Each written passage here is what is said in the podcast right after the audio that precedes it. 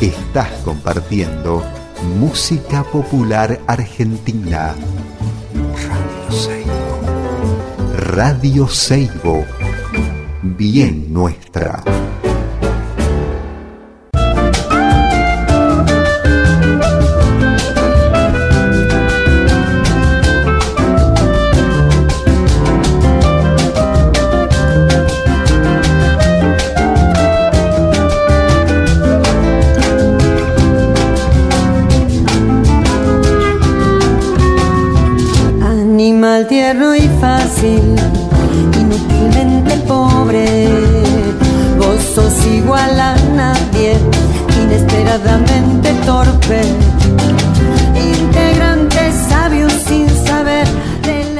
Hola, buenas tardes, ¿cómo les va? Acá estamos en otro programa más de Historias del Viento de Arriba, acá en San Carlos, en Salta, en los Valles Calchaquíes. Les cuento que estamos en la radio Seibo, que es la 90.3 FM, eh, que hay, bueno, gente escuchando por radioseibo.com.ar. Eh, ¿Qué más? Acá estoy con Elvira, con Elvira Grillo, mi compañera de laburo. Nombramos al otro cumpita que está en San Antonio Areco, a Faustito Roa, allá que hace que este programa sea podcast mañana. Bueno, eh, les cuento que hoy vamos a tener un programa buenísimo. Voy a charlar con Belén Chamorro, una compañera, Belén, de años de laburo eh, Belén em, es docente de cerámica y aparte tiene algo muy especial que es hacer unos hornos escultóricos que a mí me encantan. O sea, hacen unos hornos eh, eh, con papel, con estructuras de alambre y hierro eh, ladrillos y papel y barro. O sea, una cosa alucinante, eh, muy, muy creativo, muy bueno. Allá en el 2019 hicimos en Puerto Pirámides el barro sureño y Belén, Sergio Chuprión y Perla vinieron y hicieron una ballena, una ballena franca y por la cola de la ballena gigante salía al fuego, una maravilla. O sea, eh, una cosa, una actividad muy alucinante, participativa. Eh, y bueno, nada, me parece, me parece buenísimo poder charlar con Belén un rato hoy para que nos cuente acerca de los hornos y de lo que va a hacer acá en el barro Calchaquí que va a estar muy bueno también. Bueno, quiero decir algo, quiero nombrar eh, a la gente que nos apoya siempre con el Barro Calchaquí, porque bueno, ya falta muy poquito. en San Carlos hay mucha ansiedad si quizás nosotros, nosotras, nosotros estamos con toda esa movida de la ansiedad full. Eh, así que bueno, quiero nombrar a Terrazas del Molle, quiero nombrar a, la, a, la, mm, a las Tinajas de San Carlos, quiero nombrar a la, mm, a la Guadalupe de Fanny, em, quiero nombrar a la Morena de Isidro. Eh, agradecerle a Emilla también que está ahí poniendo toda la onda para, para que esto salga.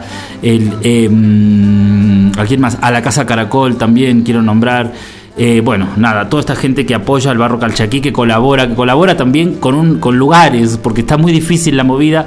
Tenemos muchos invitados y ellos colaboran con sitio para que nuestros invitados puedan tener, estar esa semana, que vienen a laburar gratis, que vienen a hacer también el barro calchaquí, así que bueno, los quiero nombrar también. También quiero nombrar a Crecer, a la Casa Crecer de, de, insumos cerámicos que van a venir al barro Calchaquí. Sépalo la gente que está escuchando este programa de acá, de nuestra región, del NOA. Eh, van a venir, van a traer todo, placas, em, material de carga, esmaltes, pigmentos, van a traer de todo para vender, así que eso está buenísimo, porque nosotros nos queda un poquito lejos crecer de, estos lugares, así que eh, bueno, es una oportunidad. ¿Qué más les tengo para contar?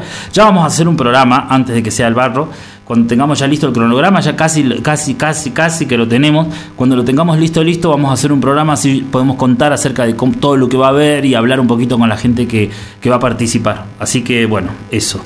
Bueno, eso sería todo, me parece, así que vamos a pasar un tema, sabemos que el programa es en vivo, así lo puedo llamar a Belén y podemos charlar. Vamos a empezar con Cayuina, no sé cómo se pronunciará, pero bueno, del genial Caetano Veloso, así puedo hablar con, con Belén. Gracias. será que se destina? Pois quando tu me deste a rosa pequenina, vi que és um homem lindo e que se a casa assina do menino infeliz não se nos ilumina. Tão pouco turva-se a lágrima nordestina. Apenas a matéria a vida era tão fina. E éramos olharmos-nos intacta retina. A cajuína cristalina em Teresina. Existirmos a que será que se destina? Pois quando tu me deste a rosa pequenina, vi que és um homem lindo e que se acaso assina, do menino infeliz não se nos ilumina, tampouco turva-se a lágrima nordestina. Apenas a matéria, a vida era tão fina. E éramos olharmos-nos intacta retina A cajuína cristalina em Teresina Existirmos a que será que se destina? Pois quando tu me deste a rosa pequenina, vi que és um homem lindo e que se acaso assina, do menino infeliz não se nos ilumina, tampouco turva-se a lágrima nordestina. Apenas a matéria viva era tão fina, e éramos olharmos-nos intacta retina. A cajuína cristalina em Teresina. Existirmos, a que será que se destina? Pois quando tu me deste a rosa pequenina, vi que és um homem lindo e que se acaso assina, do menino infeliz não se nos ilumina, pouco turva-se a lágrima nordestina. Apenas a matéria, a vida era tão fina e éramos olharmos intacta retina, a cajuína cristalina em Teresina.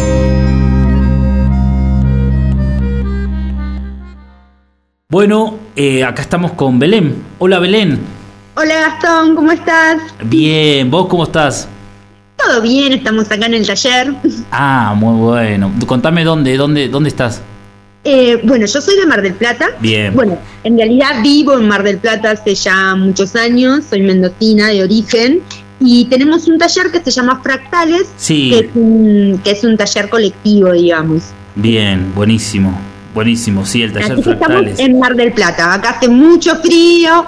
Mm, el mar, qué bueno, qué bueno. Sí, sí. Escuchame una cosa, Belén, contame un poquito cómo fue tu acercamiento a la cerámica para comenzar. Yo comencé a hacer cerámica cuando tenía 13 años, porque eh, tuve la suerte de ir al Polivalente, el Centro Polivalente de Arte, que son escuelas secundarias, que, eran de- que son de doble turno, hay siete en el país. Yo fui a la de San Rafael y tenía como especialidad cerámica. Siempre cuento el, cómo fue el inicio, porque eh, en ese momento el polivalente tenía de especialidad cerámica, artes visuales, música y danza y pasabas una semana por cada especialidad y luego tenías que elegir. y yo me enamoré del torno. Cuando vi a mi profe de Rinaldi, que después fue mi profe de todo el secundario, eh, arriba del torno, dije, quiero hacer esto. Qué bueno, qué bu- esas, esos amores a primera vista, ¿no? Sí, tal cual. Y me duró, digamos, porque bueno, el torno tiene ese encanto, pero también siempre se lo decimos a nuestros alumnos, hay que resistir la frustración, porque Claro. no es tan fácil. Claro, claro, de una, de una, de una. Escuchame, Belén, y ahora sos docente, sos docente de cerámica. Sí, tal cual. Eh, después, bueno, de Mendoza hice un paso por, por vine a Buenos Aires a Sí. vivir y estuve estudiando en Bellas Artes en La Plata un poquito y después finalmente cuando me mudé a Mar del Plata estudié el profesorado y la tecnicatura de Artes y Visuales y Cerámica en la escuela Rogel Rusia, que es la escuela de cerámica de Mar del Plata.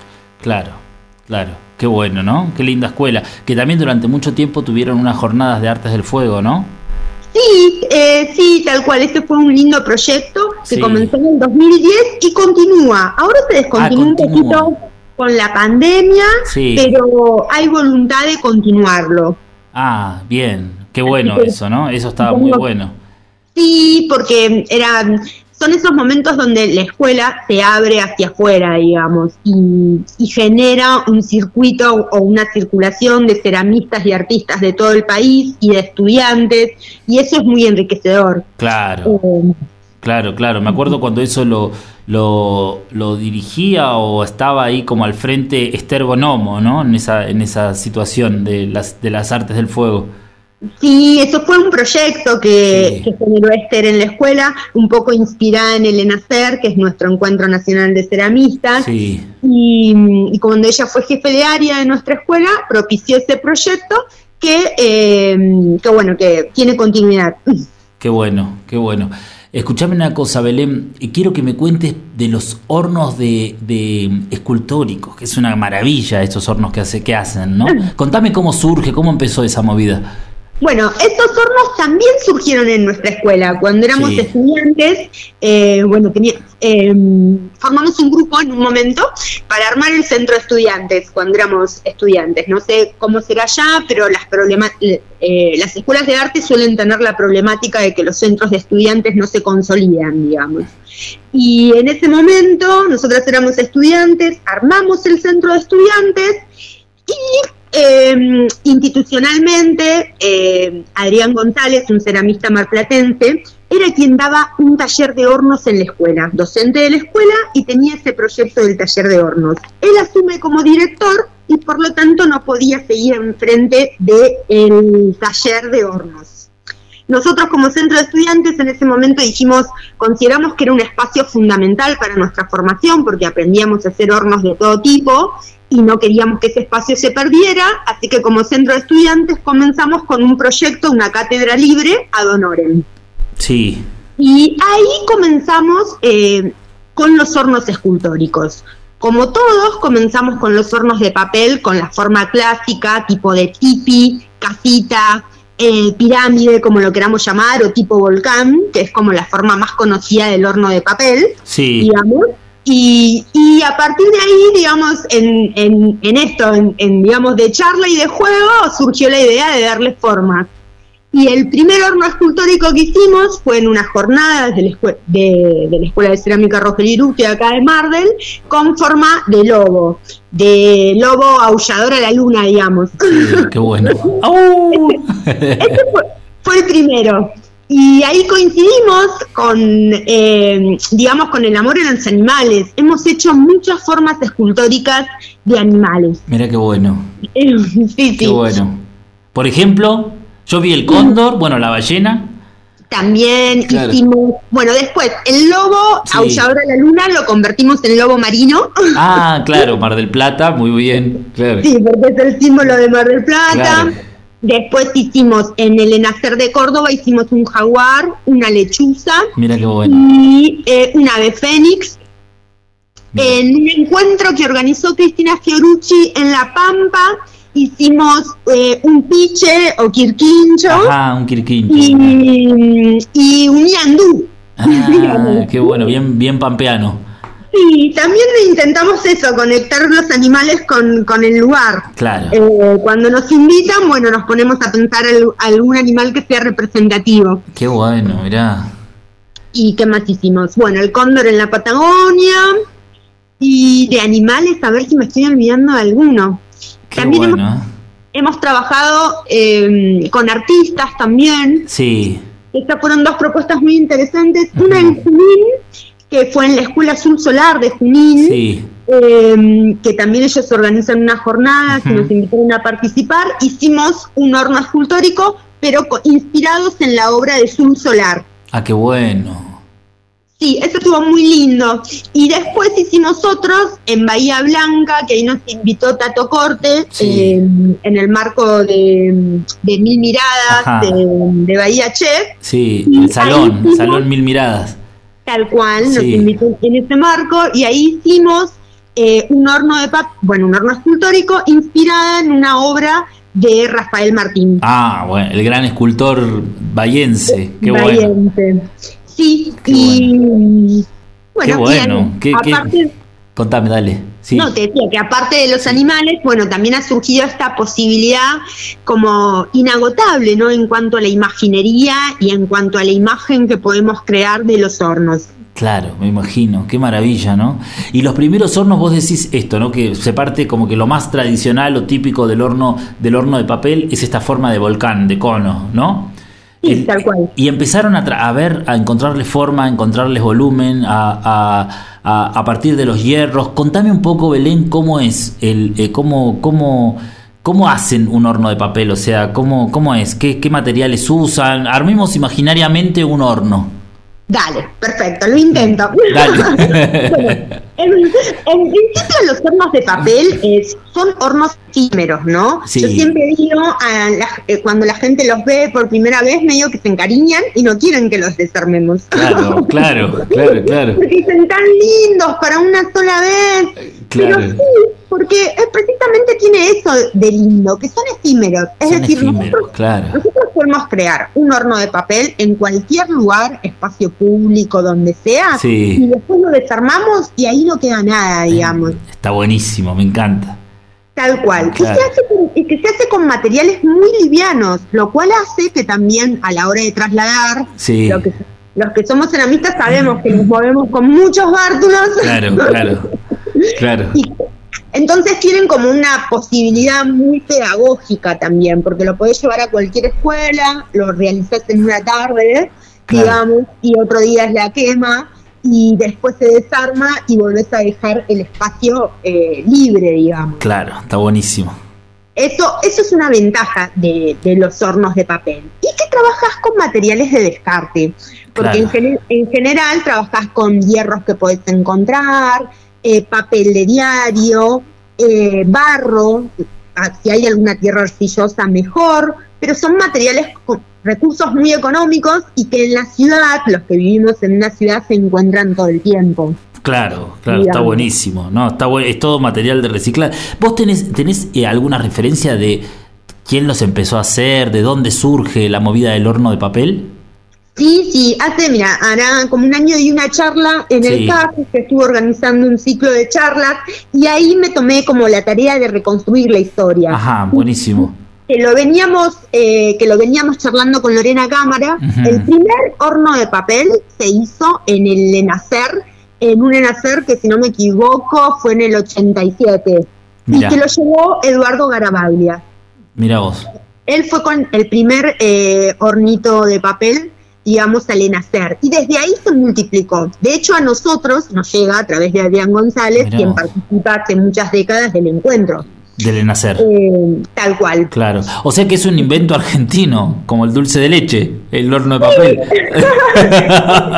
No sé si será invento nuestro, pero sí que le hemos dado como un gran desarrollo. Claro, Porque claro, de una. En España también. ah, eh, bueno, hay otras referencias. Hay otras Claro. referencias, pero creo que el desarrollo que le estamos dando así hacia la escultura No, eh, eso es, nuestra. Es nuestra, claro, claro. Esa, es- esa es movida de ustedes, de ahí del, de Mar del Plata, una maravilla, buenísimo. Sí, sí, ha habido otros compañeros que han hecho algunas experiencias también. Sí. Lo que sí bueno acá es que nosotros consolidamos un grupo, digamos, yo Claro. trabajo con, con Sergio, con Perla y con otros compañeros, siempre vamos, siempre hacemos los hornos grupalmente. Eso está Siempre buenísimo. Un grupo de Mar del Plata y además que todo el mundo puede participar en la construcción. Ah, eso me encanta, me encanta. Vamos a nombrar, mira, Sergio Chuprión, ¿sí? Sí. Perla, ¿cuál es y el Perla Murillo, ahora, nosotros ahora pasamos a ser como el grupo estable. Ok, a ver, no- nombrémoslos a los compañeros también, para que estén ahí, están del otro lado a lo mejor escuchando, así,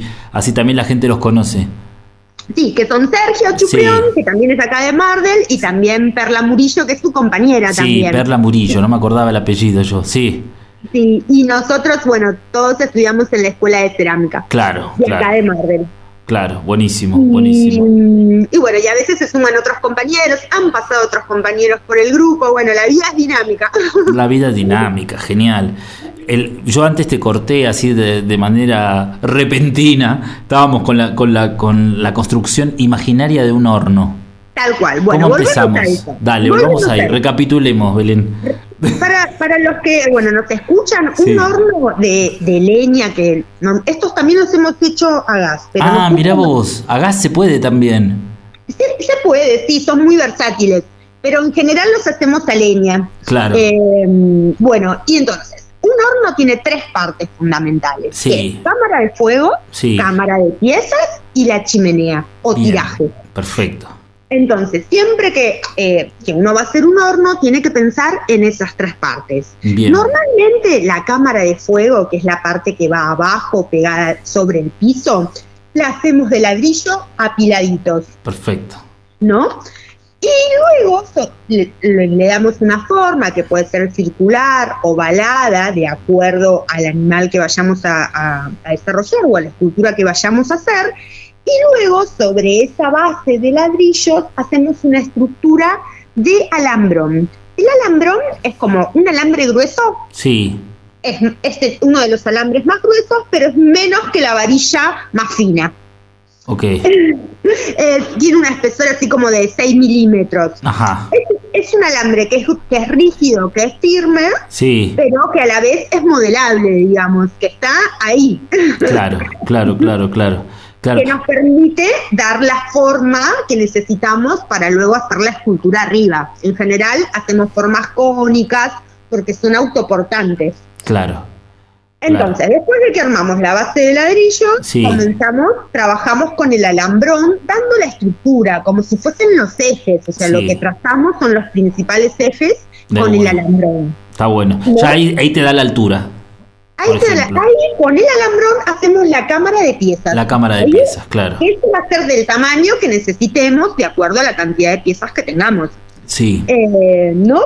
Que eso también es como muy interesante de los hornos de papel, que es al revés, o sea, rompe con ese paradigma de yo tengo un horno de este tamaño, entonces puedo hacer piezas de este tamaño. Claro, claro, lo adaptás, está buenísimo.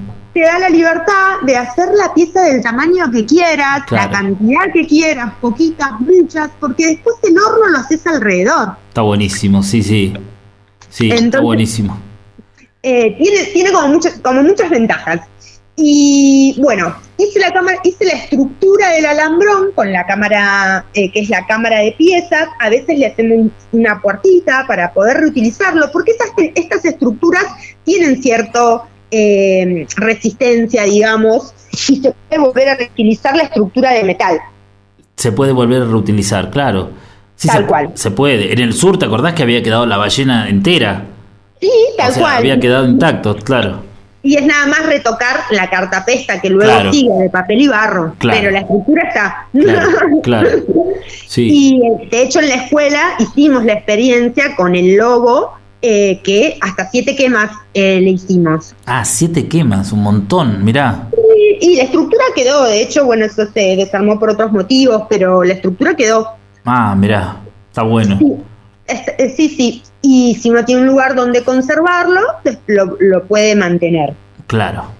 Bueno, hacemos la, cámara de piezas con ese alambrón, los ejes principales y la chimenea, y luego todo eso va recubierto con un material que se llama metal desplegado, que es como una malla de metal muy flexible, como si fuese el alambre de gallinero, pero con una trama más pequeña y mucho más flexible. Es modelable, digamos, ese alambre. Hasta se corta con una tijera, digamos. Claro. porque es un material muy plástico de, dentro de los metálicos. Claro. Revestimos toda la estructura que generamos con ese alambre, con esa malla, digamos, y luego sobre eso va una cartapesta de papel y barro. Papel, barro, así nomás. Sí, sucesivas capas de papel y barro. Eh, ¿Por qué papel y barro? Porque muchos compañeros siempre me preguntan, ¿por qué no con barro directamente? Por varias cosas. Primero, porque el barro tiene una contracción, ¿no? Sí. Que si uno lo hace solamente con barro. Se rajaría, ¿no? Sí, claro. Tal cual. Hay, que, hay que prepararlo con tipo más bien un adobe, con mucho pasto, si uno quisiera hacerlo solo de barro. Claro, ¿lo intentaste, Belén? Eh, hicimos alguna pequeña experiencia, pero nos sigue pareciendo que es mucho mejor el papel. El papel, claro. Porque además de ser un material de descarte, digamos, es muy liviano. Claro. Entonces hace que sobre esas estructuras de metal no haya mucho peso. Y el papel le da como una ligazón entre el barro y el papel, se genera una trama muy sólida para la horneada, ¿no? Claro.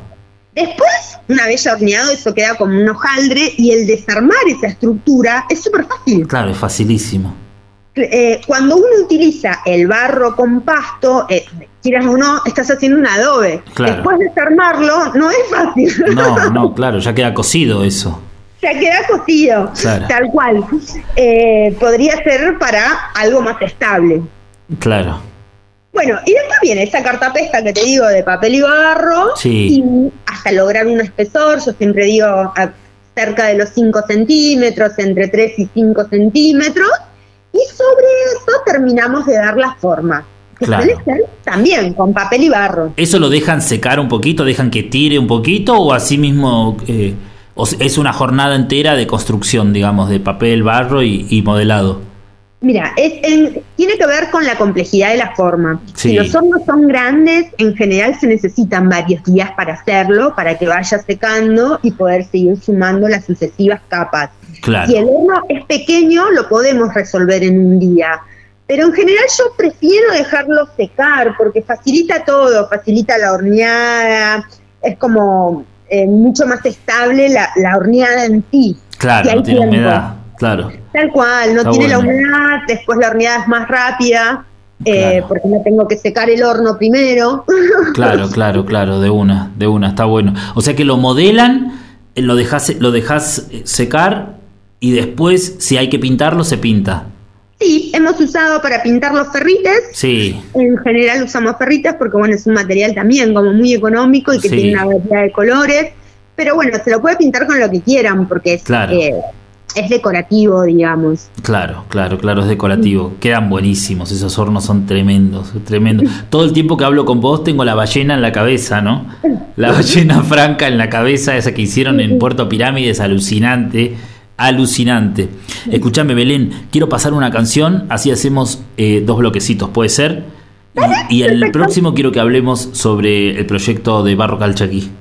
Dale, Dale, perfecto. buenísimo. Ya ves que estoy tirado, no puedo dar ni un paso más para ver lo demás. El llanto me ha cegado y aquí me ves que estoy agarrando el aire. Hace un esfuerzo más y levántate. Abrí los ojos bien para no llorar. Seguite como estás agarrando el aire. Solamente lo fugaz puede aparecer. Ya ves Haz que un esfuerzo más no puedo levántate. paso más para ver Abrí los lo ojos para no llorar. Y aquí Seguite como estás agarrando el aire. Cortito el tema de, de- de Juan Quintero. Acá Juan Quintero y, y Falú, ¿no? El angustiado. Después tengo que decir algo que me olvidé, que son las quintas jornadas de, de formación musical en la ciudad de Salta. Después que termine de hablar con Belén voy a decir eso porque, bueno, ahí está Carlos Vargas organizándolo. Eh, continuamos, Belén. ¿Cómo estás? ¿Estás ahí? Sí, seguimos acá. buenísimo, buenísimo. Bueno, ahora me gustaría, Belén, que nos cuentes un poquito a la gente que está escuchando. Muchas, muchas de las personas que están escuchando van a venir al Barro Calchaquí. Entonces me gustaría que me cuentes eh, qué idea tenés para... Que me cuentes el proyecto de lo que querés hacer en el barro. Bueno, dale. Bueno, este año surgió una propuesta a partir del el barro anterior, el, el último barro, que fue que Esther eh, Bonomo y Lorena Cámara, dos ceramistas docentes, Sí. eh, estuvieron con una propuesta de generar eh, unos tótems o unas esculturas de gran formato Mm. eh, con temática de la vicuña. Sí, Esas eh, las realizaron en el último barro y esas, eh, y esas esculturas quedaron para hornear. Así que bueno, Esther es compañera acá marplatense, compañera de nuestro taller, eh, contándonos esa propuesta, charlando, le digo, si le hacemos un horno vicuña, Así que ahí surgió la idea como de, ya que son esculturas de vicuña, poder hacerle alrededor un horno escultórico de papel con forma de vicuña. va a ser hermoso eso, eso va a estar buenísimo. Sí, es un animal muy bello, muy tierno y algo que también venimos trabajando en los hornos escultóricos es la incorporación de botellas. Ajá, sí. No sé, si- no sé si viste el, hor- Sí. el horno que hicimos en Santa Fe, que era un Me cardumen. encantó, me pareció de los, de los hornos más lindos que vi, ese es el que más, me- uno de los que más me gustó. Porque la botella nos permite, que se la incrusta en estas estructuras de metal y papel y barro, nos permite ver el, interior del horno, nos permite ver el fuego. Y, bueno, y eso genera imágenes como muy poéticas. El fuego tiene una dimensión muy poética que en estas formas escultóricas se potencia, digamos. Claro, claro, claro, de una. Qué bueno, qué bueno. ¿Y cómo te imaginas el horno, Belén? O sea, ¿te imaginas la, la vicuña parada, sentada, una parte? Sí, la idea estamos haciendo dos maquetitas, porque este proyecto, bueno, estoy con mi compañero Sergio Perla y también está Tato Corte de Bahía. Estamos hablando al respecto y tenemos dos ideas de horno, todavía no definimos cuál, pero eh, principalmente la vicuña va a estar sentada sobre una montaña. Bien, buenísimo, buenísimo. Así que esta va a ser como la forma, pero estamos viendo si va a ser un tiro directo o un tiro más lateral de horno, ¿no? Ajá porque las piezas a hornear son grandes. Claro, son estructuras enormes. O sea, eh, esas, esas piezas eh, eh, se hicieron de manera colectiva en el último barro calchaquí, o sea, hace cuatro años que están guardadas acá en San Carlos, en la casa de Julia Espinosa, la vamos a nombrar, también una compañera nuestra, ceramista de acá de San Carlos, que las, las guardó eh, así que bueno, una maravilla. Sí, una grande, una grande realmente. Así que, eh, eh, claro, porque son grandes. Entonces la idea es que es que tenga que tenga un recorrido como así, ¿cómo es un recorrido lateral? Un tiro invertido, por ejemplo, una cosa así. No, eh, en el el estilo directo es fácil de explicar porque en el IA vos tenés el fuego abajo, en, la, misma, en el mismo eje vertical arriba las piezas y arriba la chimenea. Eso es un tiro directo, cuando uno tiene un eje vertical. El que estamos pensando, esta es una de las propuestas que, estamos elaborando la maqueta, y, eh, y en la segunda propuesta, que también estamos haciendo la maqueta, es más, es una nagama o sea, una cámara larga, ¿no? Alargada, con una boca de fuego en una de las puntas, entonces el recorrido es más bien eh, horizontal hasta llegar a la chimenea. Ah, está bueno, está bueno. Ahí estamos viendo que, nos conviene para el tamaño de esas piezas. Claro. De todas formas, eh, digamos, la imagen va a ser eso, montañas y arriba una vicuña. Qué lindo, va a estar buenísimo. Lo que me gustan de estos, de estos hornos es eso, ¿no? Es esa cosa de que todo el mundo mete mano, ¿no? Todos ahí para, para, para pisar el barro, para hacer algo, para ponerle, para hacer cualquier cosa, todos están ahí participando. Muy colaborativo.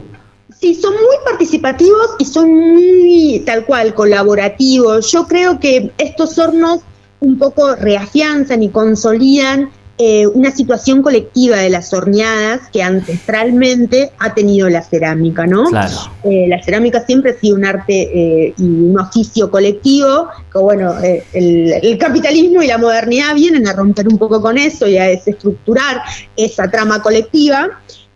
digamos, y, y, los encuentros y este tipo de hornos vuelven a tejer esa red. Claro. Porque es un horno que lo hacemos entre todos, y, genera una comunión en cuanto a la horneada, que también suele ser participativa. Claro, está buenísimo, ¿no? La memoria del barro, la memoria de la cerámica sale con estas cosas. Y vuelve a resurgir. Yo creo que de, las artes, al igual que la música, nosotros somos como, eh, somos las dos artes que más tenemos esa impronta colectiva, digamos. Qué bueno. Y bueno, este tipo de actividades las propician, al igual que el encuentro, ¿no? Como el barro calchaquí o bueno, o los diferentes encuentros que hay en el país. Está buenísimo, está buenísimo, buenísimo, buenísimo. Escúchame una cosa, Belén, aparte de estos hornos escultóricos que me encantan, ¿no? Hacen también otro tipo de hornos, ¿no? Hornos comunes, digamos. Sí, nosotros, bueno, con, con, mi compañero Sergio compartimos esa pasión por los hornos y hemos hecho hornos de todo tipo, ¿no? Claro. Eh, de ladrillo, o sea, no, yo siempre digo, esto, esto es una experiencia artística y efímera y que tiene muchos potenciales los hornos de papel, pero no hay mejor tecnología que un ladrillo. Claro, claro, de una, sí, sí. Entonces, si uno quiere un horno para su casa, para tenerlo establemente, digamos, ya sea para abajo o para alta, es con ladrillos. Es con ladrillos, definitivamente, de una. ¿Sabés que, que, hace, hace unos años visitamos el taller, eh, un taller donde trabaja Paulina Ruco, compañera nuestra también, allá en, en Ramos Mejía, y había un horno que habían hecho ustedes, un horno buenísimo, todo de, de ladrillo refractario. Sí, re lindo. Ese fue eh, eh, un horno para alta que hicimos y fue una experiencia muy interesante porque, bueno, porque uno en general, eh, bueno, la, la, historia argentina todavía está muy ligada a la baja y a la media temperatura. Sí. Entonces, son pocas las experiencias o las oportunidades que uno tiene de construir hornos de alta y, y trabajar con esos materiales. Así que eso fue muy lindo y sí, muy interesante. Está buenísimo. También cuando estábamos en la escuela, Sí. con el taller de hornos, que en estos momentos no está funcionando, eh, también teníamos la idea del taller de hornos, siempre fue como democratizar el saber, digamos, reconstruir esta red de, de- de transmisión del saber y que Sí. cada ceramista puede tener su horno Claro. porque en realidad eh, el- el- yo siempre suelo empezar el taller diciendo que la humanidad tiene 20.000 años de hacer cerámica Claro. en todo el mundo, con todos los recursos, con poquitos o muchos. Así que podemos hacer el horno que necesitemos, el horno que queramos, el horno que podamos. Claro. Y hemos hecho desde hornos de pozo, hornos de ladrillo, de todo tipo, hasta hornos eléctricos, digamos. Claro. Ah, hornos Eh, eléctricos también, mirá qué bueno. Sí, también tuvimos una experiencia en la escuela de, eh, de por ejemplo, hicimos un- unos cuantos en realidad y después los sorteábamos entre, el- entre los alumnos. Mirá qué bueno, che, qué buena, qué, qué buena movida eso, ¿no? Sí, eso fue una experiencia re linda. También hicimos, como nuestra escuela es de las artes del fuego y Sí. tiene otras tecnicaturas, también hicimos un hornito para esmalte sobre metal, digamos. eh, bueno, eso, como, mm, como propiciar esa red de conocimientos que hacen que, to- que sea posible eh, tener un horno. Mirá vos, qué buena onda eso, qué bueno, qué bueno. Y vos decís que eso ya no, ya no funciona, digamos, en la escuela, el taller de hornos. No, en un momento, hace unos años hubo un cambio de gestión y bueno, y la gestión que asumió no tenía otra mirada sobre la educación y considero que, que bueno, que el proyecto no, no debería tener continuidad. Claro, claro.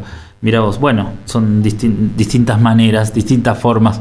Escuchame una cosa, Belén, quiero que hagamos referencia al, al grupo, eh, al grupo Fractales, la cooperativa Fractales. Ah, bueno, dale. Sí. Eh, yo soy parte de esta cooperativa. Sí. Nosotras, bueno, en realidad también somos un grupo de nueve compañeras actualmente. Sí. El proyecto surgió hace dos años y medio Sí. y lo que hicimos fue como asociarnos, digamos. Eh, éramos amigas y fuimos compañeras de la escuela de cerámica y lo que decidimos fue montar un gran taller. Como salir de esa situación individual, de cada uno con su tallercito en su casa, digamos, y con, y con poca visibilidad, porque en general los talleres en las casas suelen ser puertas para adentro, y nos propusimos generar un espacio y un super taller, porque cada una tenía el suyo, y al unirlo Claro, eh, generamos con un montón de recursos un super taller y nuestro, nuestro espacio, nuestra cooperativa Fractales tiene varias áreas. Tiene un salón de exhibición y venta, tiene eh, un espacio de enseñanza, digamos, donde brindamos talleres y tiene nuestro taller de producción, que es ahora donde estoy, digamos, que es donde producimos eh, nuestras cerámicas. mira vos, qué bueno. Y ahí mismo tienen los hornos, tienen todo. Tenemos todo, todo acá y hace muy poquito nos mudamos a este nuevo espacio que son 225 metros cuadrados. Ah, enorme. Así que sí, había sido un salón de fiesta. Ah, mira vos, qué bueno, ¿eh? Qué bu- Y ahora veo que dan clases, hacen movidas así, ¿no? Sí, tenemos eh, muy activo el área de, de las clases, digamos, y en estos momentos tenemos más de 90 alumnos. Y, mm, y bueno, y sí, y digamos, com- compartimos el hacer, básicamente. Claro, claro. es volver a retomar esta idea de lo colectivo, ¿no? Porque individualmente eh, todo es más difícil. Claro, sí, obvio, claro. Está buenísimo eso, claro. Claro, claro, trabajan juntas, pagan el alquiler entre todas, bueno. Tal cual. Y el aprendizaje es como mucho más enriquecedor, digamos, porque uno aprende de los modos de trabajar del otro, de las ideas del otro. Entonces, eh, se genera esa comunidad cerámica. Claro. Eh, sí, vos, qué bueno, ¿eh? qué bueno, qué bueno, qué bueno. Sí, me puso, me puso contento la otra vez que me encontré con Esther y me comentó que estaban, que ya tenían la personería, ¿no? Ya tenían la movida esa. Claro, hicimos los trámites. Muy bien, muy bien, como corresponde. Y este año nos salió por primera eh, nos salió nuestra matrícula como cooperativa. Así que ahí estamos aprendiendo también en este nuevo caminito de qué, implica ser una cooperativa formalmente. Qué lindo, qué lindo, qué lindo, apostando por el, por el laburo colectivo, está buenísimo. Está buenísimo. Escuchame una cosita, ¿cómo ves la cerámica eh, hoy, lo que, lo que estás transitando, lo que te toca a vos en relación a los hornos y todo eso? ¿Qué, qué, cómo, cómo, cómo ves lo que se está gestando en el país? Em, yo, creo que es un buen momento de la cerámica en nuestro país. Creo que, eh, que de hecho eh, hay como mucha diversidad y hay muchas ganas de hacer cerámica.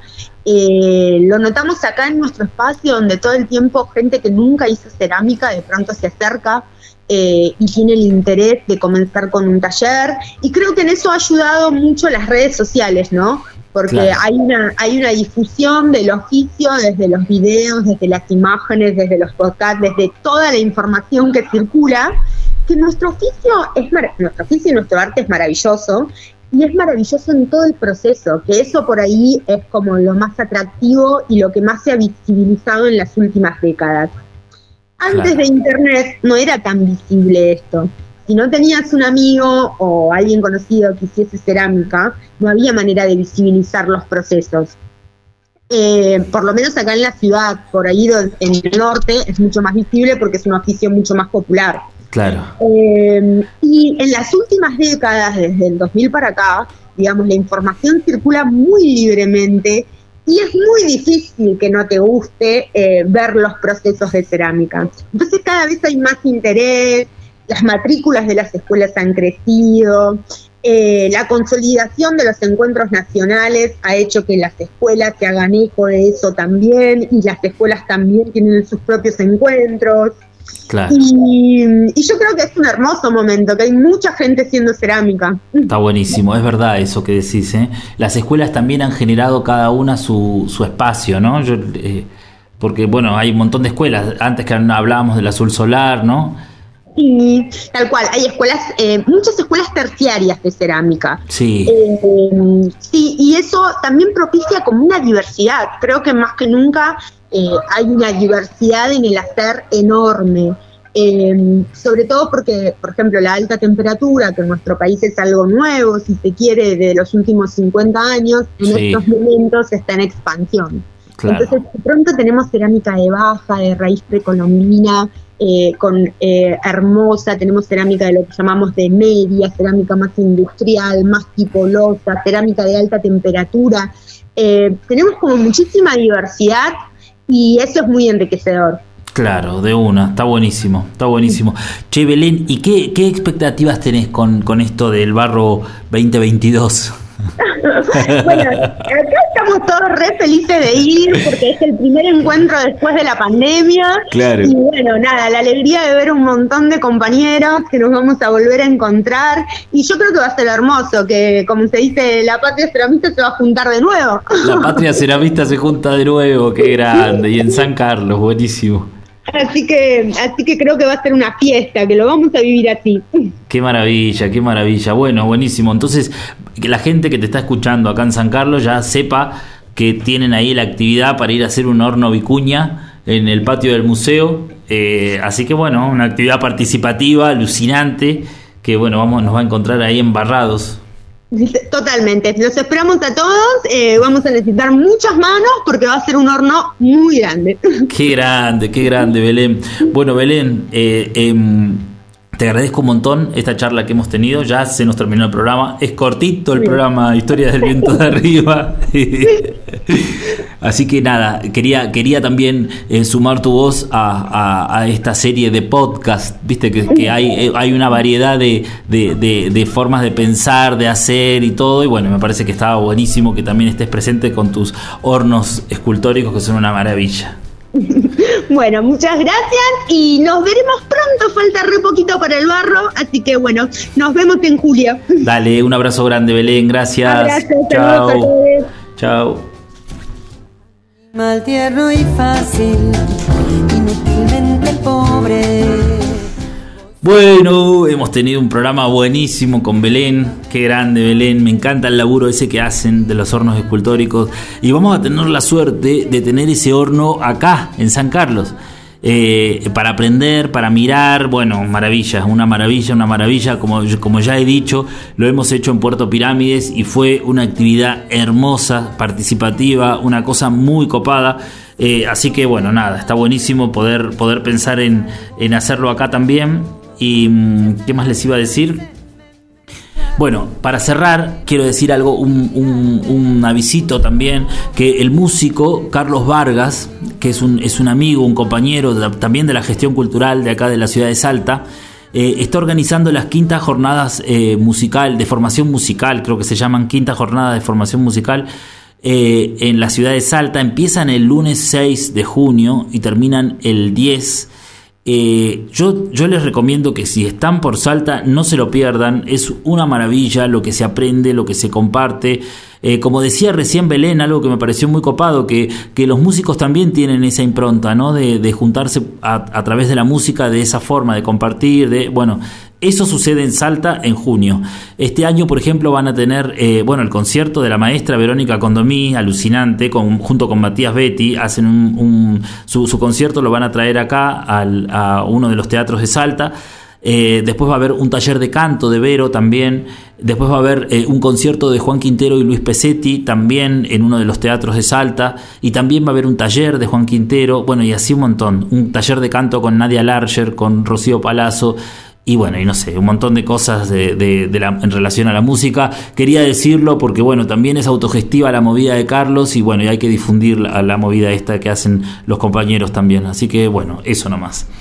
Bueno, ahora nos vamos a ir con un tema que se llama eh, Chacarera del Fuego de Alberto Rojo y nos escuchamos la semana siguiente. Gracias, chau.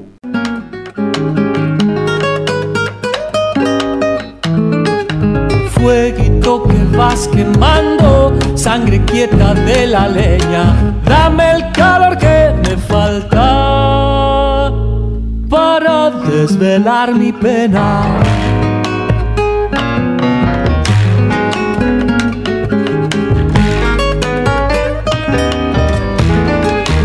Estirate amigo viejo, no me pidas más madera, que me queda la guitarra. Con seis cuerdas compañeras.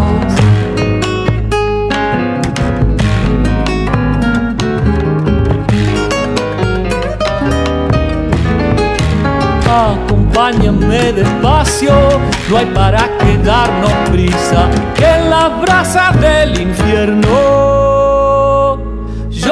también seré ceniza, caricias a fuego lento, lento el trigo de tu pan, cuando ya no quede nadie, solito te apagará.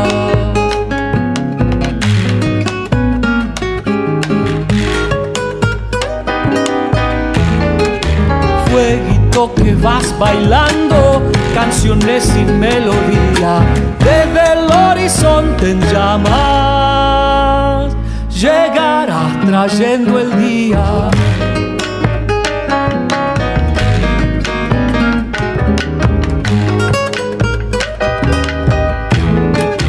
Con quebracho o algarrobo, con ciprés o palo santo, entibiando vas la noche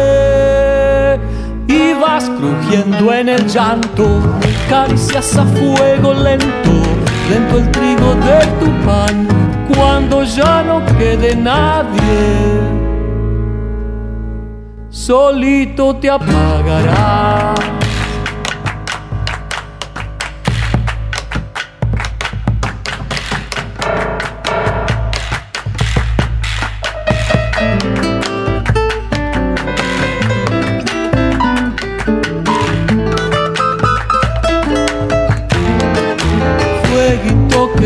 Quemando cartas grises de nostalgia. Déjame cantar tu canto